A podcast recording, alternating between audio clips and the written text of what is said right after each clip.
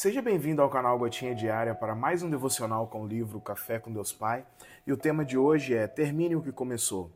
Em Eclesiastes capítulo 7, versículo 8 está dito: O fim das coisas é melhor que o seu início, e o paciente é melhor que o orgulhoso.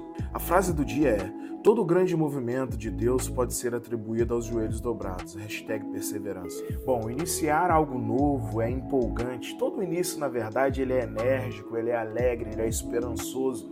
Mas quando não seguimos até o fim, o que resta pra gente é frustração. E eu acredito que um dos piores males de começar algo e não ir até o fim é a confiança que a gente vai perdendo, que vai sendo minada dia após dia.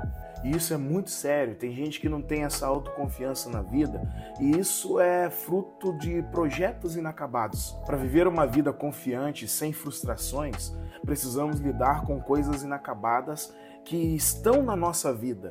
E a gente precisa de completar ciclos, a gente precisa de cumprir promessas feitas. Esse devocional é um chamado de Deus para tirarmos um momento para refletir sobre áreas na nossa vida onde deixamos algo inacabado. Pare e pense sobre promessas que você fez esse ano e não concluiu. Pare e pense também sobre promessas que você vai fazer para o ano que vem.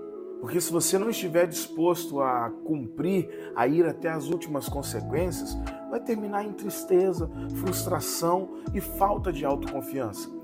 E é vital identificar essas situações que começamos e não acabamos, porque elas proporcionam clareza sobre o que precisa ser concluído. E hoje eu queria trazer algumas práticas ou pequenos passos que podem nos ajudar a concluir coisas que começamos e não terminamos. Essas dicas, na verdade, não é minha, é um amigo que me deu esses passos e uma vez que eu aprendi, me ajudaram muito a ter uma confiança melhor na minha vida ou em mim mesmo, vamos dizer assim. Bora lá, caneta e papel e vamos lá. Primeiro passo, estabeleça metas realistas. Defina metas alcançáveis para você evitar a sobrecarga e a desmotivação. Tipo, se a minha meta é ler a Bíblia toda em um ano e eu parei, sei lá, na metade, assisti o vídeo agora do Nemo, agora eu vou ler, sei lá, 30 capítulos por dia.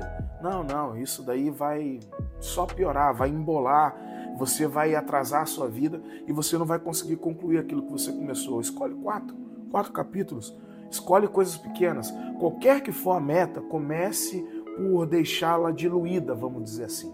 Segundo passo, organize-se. Crie um plano ou uma lista de tarefas para você manter a sua direção e o seu foco. Organização é tudo. Sem organização, tudo fica difícil. É como o Clóvis Pinho, né? o poeta Clóvis Pinho vai cantar: se organize. Terceiro passo, identifique aquilo que é mais urgente, que é mais importante e se concentre nessas tarefas que são principais. Se a gente não dá prioridade para aquilo que é prioridade, nunca que a gente vai conseguir fazer aquilo que a gente tem em mãos para fazer. Eu, por exemplo, já identifiquei aquilo que eu tenho que dar prioridade e assim que eu concluir aquilo que eu tenho em mãos para fazer, eu vou vir aqui mostrar para você. Quarto passo: persista com disciplina. Cultive a disciplina para seguir adiante, mesmo quando a jornada fica desafiadora.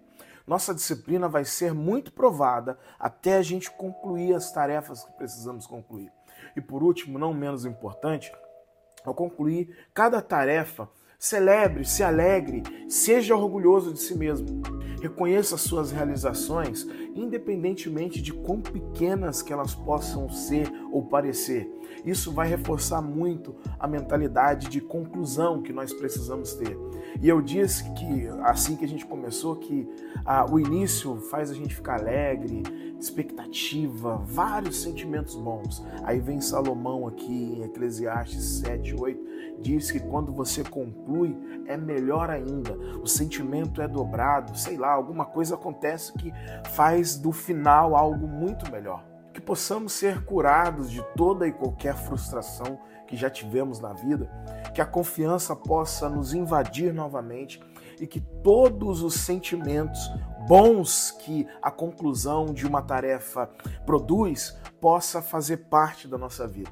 Tenha um dia abençoado, meu irmão e minha irmã.